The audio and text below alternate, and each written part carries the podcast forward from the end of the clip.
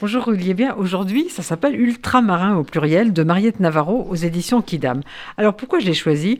Parce que l'été se termine, vous l'avez remarqué, et que ça me faisait plaisir de vous emmener un peu en bateau, mais un vrai bateau cette fois, un cargo. Alors à ma grande honte, je dois avouer que je me suis aperçue que je ne connaissais pas Mariette Navarro alors qu'elle a déjà écrit plusieurs livres. Donc chez on Mais celui-ci, en tout cas, Ultramarin, qui est né d'une résidence d'auteur à bord d'un cargo précisément, est une vraie réussite. Je vais vous lire l'exergue.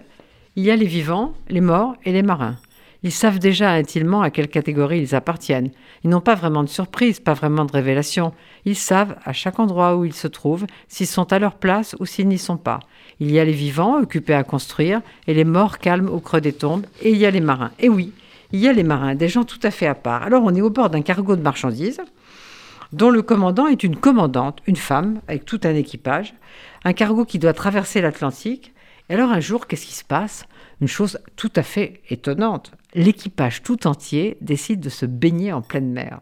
Vous n'avez jamais vu ça? Moi non plus. Je vais vous lire un petit morceau. On voit de quoi chacun est fait à sa façon d'entrer dans l'eau. Les bleus sous la peau, les bosses oubliées, les dos abîmés. On reconnaît la jeunesse élastique ou les muscles éprouvés, les chairs aimées, caressées, et les corps que depuis trop longtemps on délaisse. Ce n'est pas tout à fait la même ouverture que chacun dessinera à la surface. Tous ne portent pas le même poids. Donc c'est très très beau la description du bain.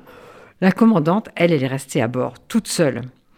Bon, on se dit c'est une escapade. A priori, c'est fini quoi. Ils ont fait, ils ont, ils sont pris du plaisir. Eh ben pas du tout. Ça ne devrait pas avoir de conséquences. Et puis pourtant, à partir de ce bain de mer improbable, tout devient étrange à bord.